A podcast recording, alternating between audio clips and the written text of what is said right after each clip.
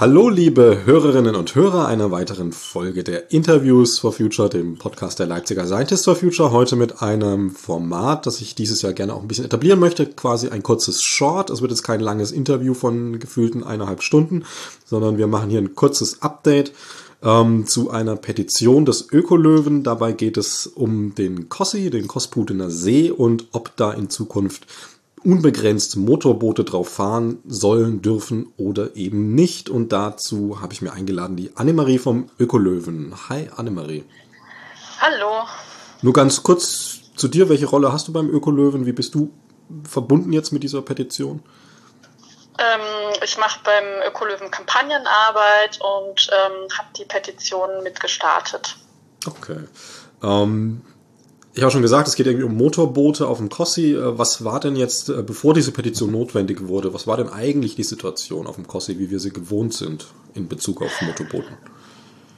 Ähm, also bisher ist die Situation so, der Kosputener See war ja mal ein Tagebau, der geflutet wurde ähm, und bisher noch nicht als fertiggestellt erklärt wurde.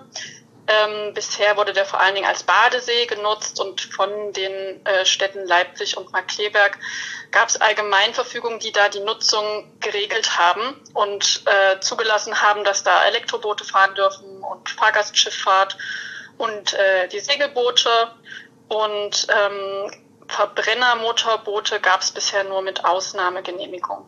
Und das waren dann so diese Fahrgastschiffe eben? Nee, die auch so. Okay. Also zusätzlich noch, aber dann wirklich eine strenge Ausnahme.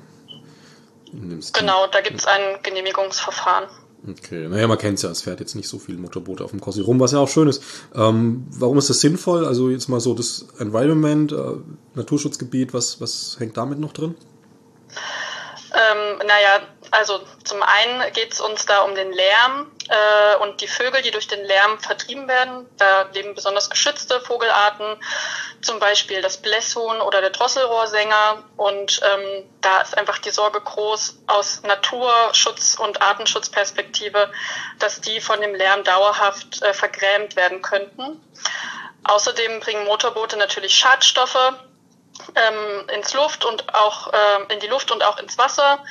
Und ähm, wir sind da der Ansicht, dass die Schadstoffe in keinem Fall umweltverträglich sind und die Umwelt da am See schädigen werden ähm, und sowohl Tier als auch Mensch beeinträchtigen.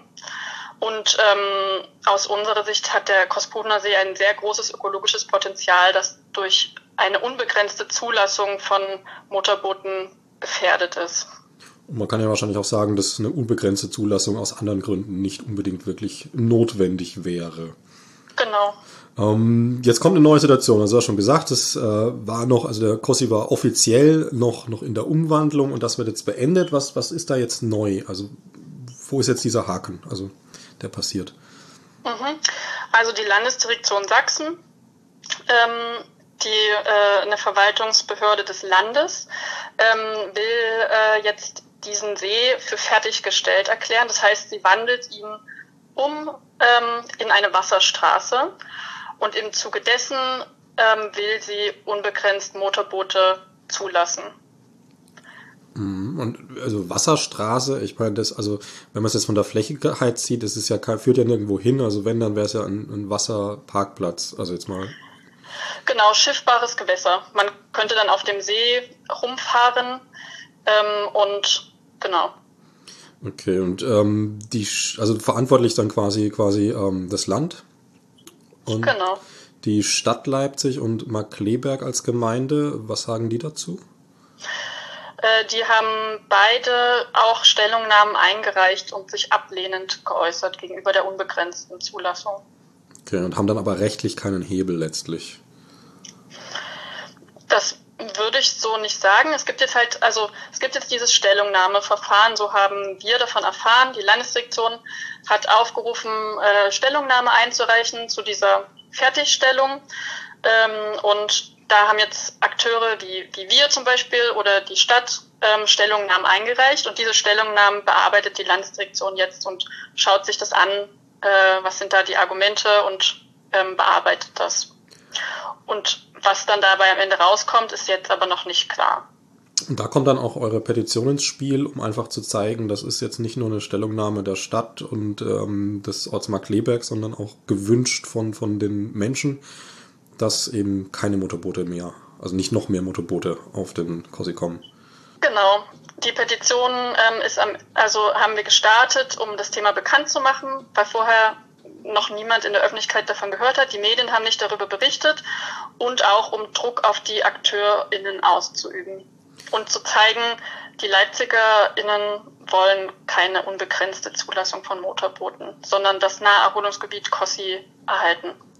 Das ist interessant. Also ich wohne auf der anderen Seite vom Kossi, aber auch am Kossi und ich habe auch über eure Petition darüber erfahren, dass das überhaupt passieren soll. Ähm, also mhm. da war das schon erfolgreich. Wie ist denn der aktuelle Stand mit der Petition? Wie viele haben unterschrieben? Seid ihr zufrieden? Was ist das Ziel? Ähm, bisher haben 7617 Menschen unterschrieben.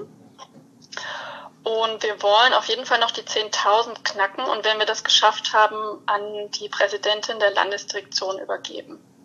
Okay. Ähm, was meint ihr, wie lange braucht das noch bis zu den 10.000? Also wir planen im März äh, mit der Übergabe. Okay. Ähm, wie es dann jetzt konkret weiter? Also jetzt läuft natürlich die Petition. Ähm, was, was können jetzt vielleicht auch Hörerinnen und Hörer tun? Was passiert bei euch noch so in der Zeit? Also äh, die HörerInnen können natürlich die Petition gern unterzeichnen. Ähm, da halten wir dann auch auf dem Laufenden zum Thema, auch auf unseren Social Media Kanälen halten wir auf dem Laufenden und ähm, die Petition teilen natürlich, damit noch mehr Menschen davon erfahren und wir die 10.000 möglichst schnell knacken und damit das Signal auch möglichst stark ist, dass wir aussenden. Zu finden ist die Petition übrigens auf der Homepage des Ökolöwen, also ökolöwe.de. Genau. Ja, dann würde ich es hier schon, schon bei belassen. Ich denke, das war jetzt ein kurzer, schöner Überblick, ein kleiner Short eben. Ähm, ganz persönlich, das ist jetzt nicht eine offizielle Meinung der Scientists for Future, aber ich glaube, ähm, das kann ich schon so sagen, würde dann auch darum bitten, die Hörerinnen und Hörer, das zu unterschreiben und ähm, weiter zu verbreiten. Hast du abschließend noch irgendwas, was wichtig wäre, irgendeine Info oder? Ich glaube, das Wichtigste habe ich gesagt. Okay, super. Annemarie, dann danke ich dir herzlich für das Short-Gespräch. Gerne. Danke dir.